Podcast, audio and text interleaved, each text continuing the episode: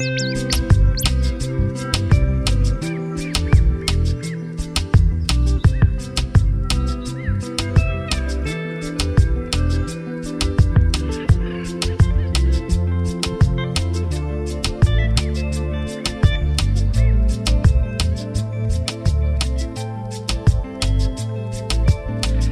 voz del cuerpo, haciendo público lo íntimo.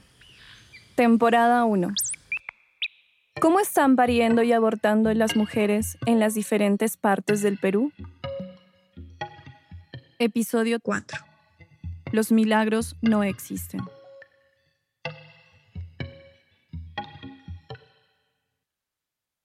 Atención. Este episodio contiene información sensible. Se recomienda discreción. Hartas de las infecciones urinarias, las mujeres del fondo habían aprendido a realizar similar pirueta, emulando al mejor equilibrista. Cuidadosamente, se paraban sobre la taza del inodoro. Una vez ahí, abrían las piernas mientras intentaban orinar. Contenían la respiración para evitar el olor nauseabundo y apuraban el curso de la orina para regresar rápidamente a sus labores. En ICA, cuando trabajas en un fondo dedicado a la agroexportación, cada minuto cuenta. Los baños que están para las mujeres están cada hectárea, cada dos hectáreas, ¿no? Entonces hay un cierto pero fuerte problema de infecciones urinarias o problemas de, de, riñones en las mujeres, porque ellas no son como los varones que vas a una esquina y, y pues no. Entonces, para ir al baño tiene que caminar dos lotes más o menos para hacer uso del servicio higiénico. Y si entramos a Tania específicamente qué tipo de servicio higiénico le pone el empresariado, entonces estamos hablando de silos. Ella es yo soy Flor Echegaray Kichka, eh, tengo 32 años de edad. Mi madre también es trabajadora de la agroexportación y yo he trabajado de adolescente también en la agroexportación. Soy comunicadora social de profesión y trabajo para la Comisión de Derechos Humanos de ICA. Caminar dos lotes implica perder cerca de 30 minutos, en ocasiones más. Como el pago es por destajo, es decir, según lo que produces al día, o por jornal, lo que significa que hay un monto establecido que se paga siempre y cuando se cumpla la meta. Ir al baño se traduce en recibir menos dinero. Lisbeth Rojas ha trabajado un tercio de su vida en este sector. Tengo 21 años, tengo 7 meses de embarazo. Yo vengo de originaria de Apurima, Abancay, de la Sierra Sur del Perú. Lisbeth recuerda que una mañana las enfermeras que trabajan en el fondo les dieron una charla. Uno de los temas que abordaron era la situación de los baños. Lisbeth y sus compañeras exigían mejoras en el aseo de los servicios higiénicos. Ellos respondían. No, es que ustedes este, van a cada rato al baño o el baño lo utilizan como excusa. Además, las mujeres son muy sucias porque dejan el baño sucio y se suben encima. Ella les dijo. Pero señor, ¿cómo, ¿cómo no se va a subir encima? Sí, o cómo uno se va a sentar en esa fosa donde está todo sucio, donde está todo el, excremento, está ahí, entonces ¿cómo uno se va a sentar ahí? No, es que además las infecciones urinarias nos agarran justamente porque el baño está sucio y en esas temporadas en que era de granada, era una calor en verano aquí en Ica, es una calor inmensa y las moscas, son ejemplo, zumbido de abeja en el baño. ¿Cómo vamos? A nosotros nos da infección urinaria, justamente por eso, porque los baños están sucios. Y nos dijeron que no, que la infección urinaria en realidad es cuestión de ustedes porque ustedes no son limpias, seguramente no lavan su ropa interior.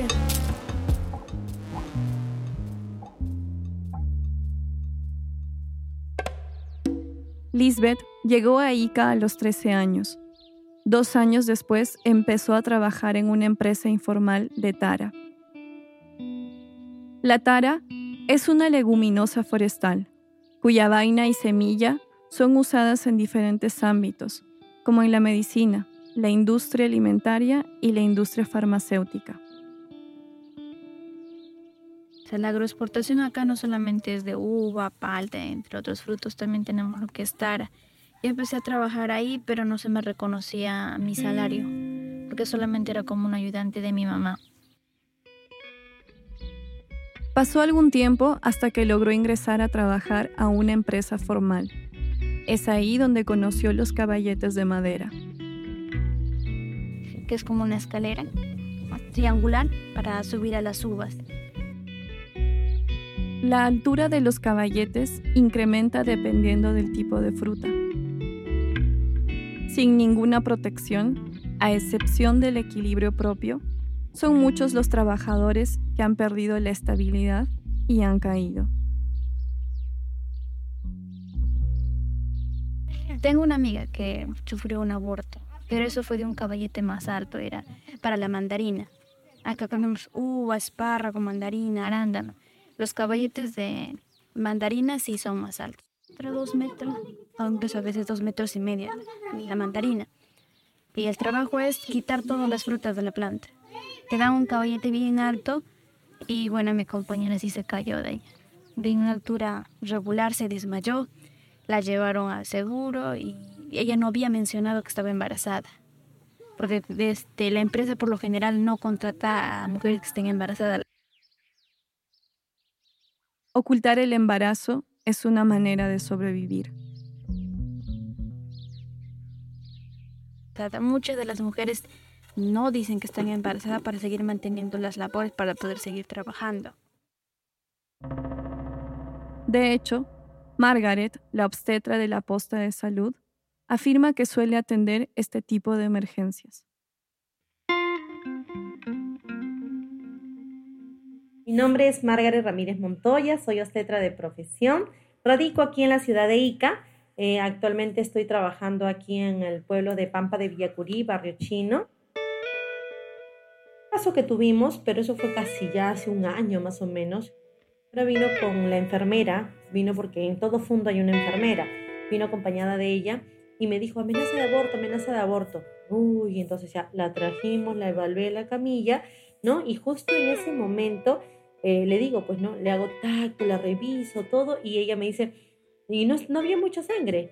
Y le digo, pero ¿por qué dices que es amenaza de aborto? ¿Cuánto tiempo? Le, le empiezo a preguntar, ¿no? Y lo que ella me refiere es que hace una semana ya había tenido una pérdida de sangre en cantidad y se había estado aguantando por el trabajo. Cuando le hizo tacto vaginal a la paciente, distinguió un olor nauseabundo. Margaret entendía el significado de ese olor. Dije, no, llévale, ya es para alegrado, pero llévale al hospital. Y la señora había comentado que por, por no perder los días de trabajo es que no había dicho nada y se había caído del caballete que ellos usan.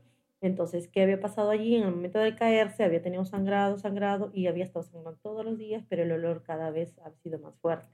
Y ya ha venido ese día con la enfermera porque el olor ya no lo aguantaba.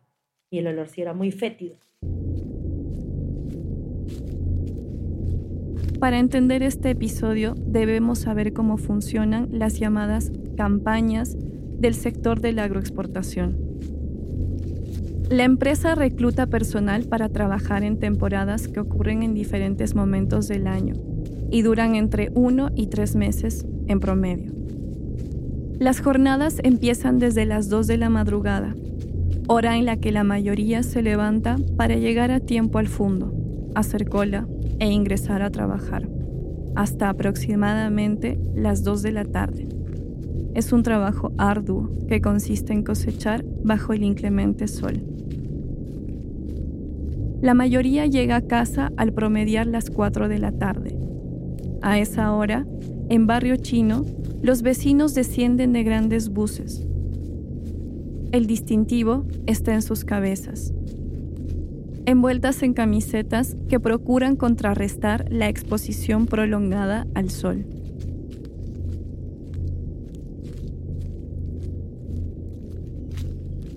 Además del trabajo de cosecha, está el llamado packing. El packing es el procesamiento y envasado de, por ejemplo, verduras como el espárrago o la alcachofa. espárrago blanco, por ejemplo, no lo he comido. Lo he visto nada más. Eh, brócoli también se trabaja brócoli sí se come más. Ese es este los los este se llama choclitos bebé. Los he visto, los he envasado, nunca los he comido. Creo que no los comería, parece desperdicio. Yo los miro, no, no, prefiero mi chocolate. Quien habla es Cecilia. Mi nombre es Cecilia Cabrera Bendezú, soy de ICA, eh, vivo en ICA, soy secretaria general del Sindicato de Trabajadoras y Trabajadores del Hogar de ICA, de la provincia de ICA. También este, soy secretaria de Bienestar Social de la FERTI. La FERTI es la Federación Regional de Trabajadores y Trabajadoras de ICA. Durante muchos años, Cecilia alternó el trabajo del hogar con el trabajo en el sector de la agroexportación. Me acuerdo que me levantaba y peinaba a mi hija a esa hora, ¿no? Para que vaya al colegio, la dejaba a las 4 de la mañana peinadita. Porque, pues, ¿quién iba a peinar? Pues, ¿no? Hay que ponerle su trencita y hay que dejarla bien mona. Bueno, a esa hora dejaba el almuerzo, el desayuno y me iba. ¿no? A veces regresaba a la una, pero a veces había, hay lugares donde, ese es cuando la jornada es corrida, pero hay, hay lugares donde la jornada es este, partida, le dice, se regresa a las cinco de la tarde, ¿no? A esa hora regresas a casa. Eh, bueno, así es, pues así es la vida. Una de bajos recursos, digo, a veces, bueno, pues este, las madres solteras porque somos en más lugar y sí o sí tenemos que salir adelante. Sí. La madre de Cecilia era trabajadora del hogar. Había llegado a Ica desde Ayacucho en búsqueda de trabajo. Vino primero su hermana mayor a trabajar en una casa.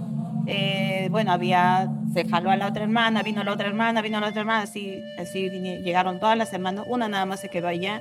Y este, vinieron las primas, desde ahí ya había pues ese tema de migración para el trabajo del hogar, ¿no? Pero antes eran pues los grandes hacendados, la familia muy adinerada, ¿no? Grandes casonas, ¿no? Este, y de ahí y, la explotación era igual lo veo quizás, ¿no? Quizás más discriminación.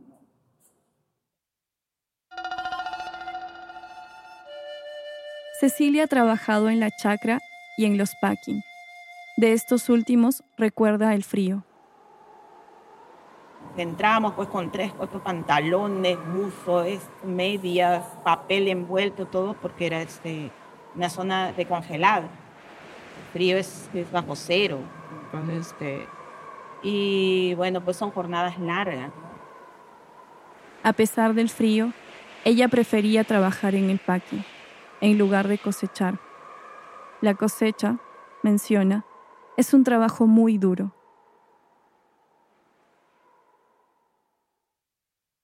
Porque ahí sí uno se lo deslomaba y si perdía, pedías perdón por todos tus pecados, ya, y era lo último, ¿verdad que sí? No se saca la multa, empezando por el sol, sol horrible. Eh, por ejemplo, en los lugares donde hay este eh, espárrago, no hay un lugar donde pueda ponerse debajo de una sombrita ni nada. Cuando trabajó en la cosecha de tomate, debía mantenerse agachada tanto tiempo que tuvo dificultades para ponerse de pie. La primera vez que entré al tomate, el tomate nunca más volví.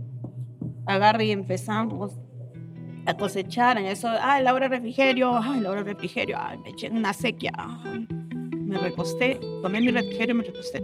Cuando quise levantarme ya no pude levantarme ay, que me doblaba, que doblaba. Un dolor se me prendió desde este la... No puedo, y así dobladita. No, no puedo, no puedo.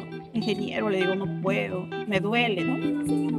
Me fui ya, y después las chicas me dijeron, ay, no. Para venir a trabajar acá el primer día tienes que tomarte tu pastilla para el dolor, de, para el dolor muscular. El primer día, el segundo día, ya después el cuerpo se acostumbra y ya no necesitas pastilla. Sin embargo, los efectos a largo plazo son difíciles de manejar. A sus 50 años, Cecilia tiene tres diagnósticos. Yo tengo una diastasis, esto por un exceso de peso, por ejemplo, uno ha cargado mucho peso.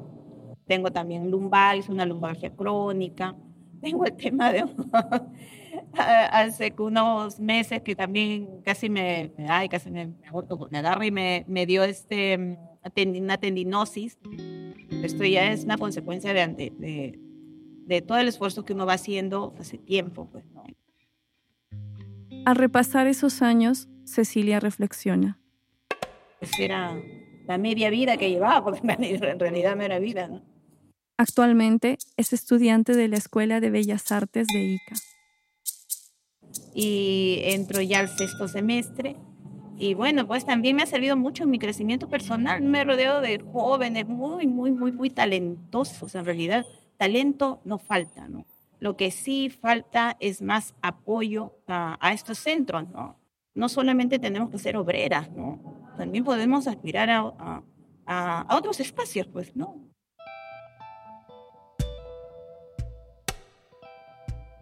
En el 2020, los agricultores iniciaron una serie de protestas en las que denunciaban las malas condiciones laborales que enfrentaban en los fundos. Murieron 12 manifestantes y otros 44 quedaron heridos. En ese contexto, surgió el liderazgo de Susan Quintanilla. Yo soy Susan Quintanilla Huaranca, tengo 38 años eh, soy natural de Ayacucho. Yuan es muy pequeño. Eh, yo vengo a, Ica en 2014 eh, en busca de una mejora económica. desde ahí soy trabajadora de la agroexportación, pero en el 2020, en la huelga que se da en la huelga área, salgo como representante de los trabajadores bueno, del grupo de comité de lucha, era la presidenta. En base a eso, a continuación a la lucha de militar nuestros derechos, formamos un sindicato eh, que es el CIT Clari, es justamente el sindicato de trabajadores eh, de comité de lucha de las agroexportadoras en la de. Sin embargo, luego del paro, a varios de los manifestantes los despidieron de sus trabajos. Dentro del paro mismo, como fue este, como se llama, este, a finales de noviembre, todo diciembre prácticamente fue movido de eso, hubo una percepción grandísima a, toda persona que de alguna manera le han visto eh, dando una entrevista, coreando algo, eh, más visible, digamos, que lo cantaba o lo reclamaba con más fuerza, algo, o lo han logrado reconocer este, a tales trabajadores a esos trabajadores, siendo trabajadores estables, los han despedido sin dar beneficios, los han movido de sus labores, los han bajado de la categoría que ya habían ganado, eh, los, los han filtrado en una lista para que no se les reciba en ninguna empresa. Aparte de eso, eh, eh, nos han tildado de, de terroristas, nos han tildado de todo lo que han podido y para finalizarlo nos han denunciado por todos los daños que supuestamente ocasionamos nosotros. Somos 50 trabajadores que hemos sido denunciados del primer paro horario por el señor Sillón.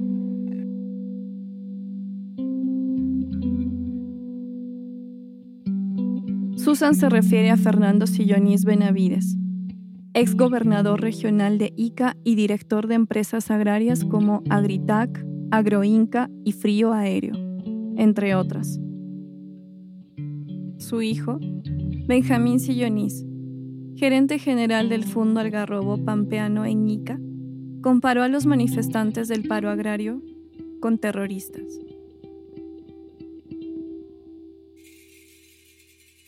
Violentado la propiedad privada sin ningún pedido. Yo como gerente general no tengo ni un solo pedido de ningún gremio, de ninguna nada. Han ingresado, han violentado propiedad privada, han atacado al personal porque no se, no se, eh, no se solidarizan con ellos. Es decir, si uno no marcha a romper cosas, a destruir cosas, te atacan. Eso es lo más parecido a lo que vivimos en el terrorismo, ¿o me equivoco? Yo creo que se equivoca, porque eso es desconocer lo que la criminalidad terrorista significó en el Perú y utilizar un traumatismo histórico de nuestro país para denigrar a personas que se comportan de una manera ilegal, sin duda, pero que no merecen ser llamados terroristas. Eso no hace sino envenenar el diálogo político que debemos mantener lo más serenamente posible. Lo primero que hemos pedido es que nos digan con quién podemos hablar, pero no hay una cabeza, entonces esto preocupa muchísimo. Pero si lo llama terrorista por adelantado, señor Sillonis, ¿quién va a querer hablar con usted? A pesar de la denuncia, Susan asegura no tener miedo. No, porque la injusticia me encoraja, me da fuerza. No, no, no me causa miedo. Luego del paro, las cosas no cambiaron demasiado a nivel legislativo. Sin embargo, el país entero había volteado a mirarlos. Incluso, en algunos fondos, el trato laboral mejoró. Situación laboral va cambiando un poco, como que algunos empresarios han tomado conciencia, mejoraron en algo de repente el trato laboral. El trato laboral, como que ya podemos conversar con los caporales. Antes solamente era amo, esclavo. No podías levantar la voz, no podías hablar, me refiero a levantar la voz, no es gritar. Eh, decir basta César con tu acuso, no podías porque si decías estaba afuera, imposible. En cambio, ahora sí puedes dar un alto, puedes hablar. En algunas empresas, no en todas. Esperemos que se, se vaya incrementando este, estas buenas prácticas de alguna manera. Y eh, que sí cambió es en darnos visibilidad. Eh, ahorita ustedes de repente no me estarían entrevistando, quién sabe si no hubiera pasado el paro agrario, ¿no? También hemos, eh, hemos salido visibles ante la prensa, la ciudadanía, expusimos nuestro, nuestro caso. Susan llegó a Ica junto a sus dos hijos. Su hija mayor está por terminar la universidad su hijo menor, se está preparando para postular. Pero ella es consciente que para la mayoría de sus compañeros de trabajo, la maternidad no es una opción. Claro, no. Eh, prácticamente a las mujeres de, la, mujeres trabajadoras de la agroexportación prácticamente nos están prohibiendo, limitando a tener hijos. Incluso muchas empresas han implementado test de embarazo para poder ingresar a trabajar. Si estás embarazada no entra. Prácticamente los empresarios ya son dueños de nuestra etapa reproductiva. En el 2022, las agroexportaciones no tradicionales, como la palta, los espárragos y las uvas, alcanzaron un valor superior a los 8.500 millones de dólares. Los destinos principales de estos frutos son Estados Unidos, Países Bajos y España. Ellos se preguntarán acaso, ¿cómo llegaron esos frutos a su plato?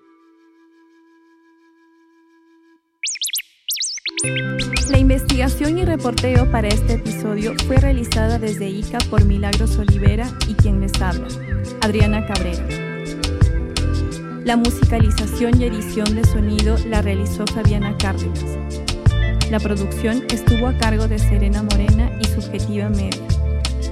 Las transcripciones de los audios fueron realizadas por Gracie Caguanihuanco, Araceli López y Claudia Risco. Este episodio fue escrito por Milagros Olivera a inicios del 2023. Agradecemos a Liz Mata, a Sharon Pérez, a Renato Rodríguez y a Saulo Rodríguez.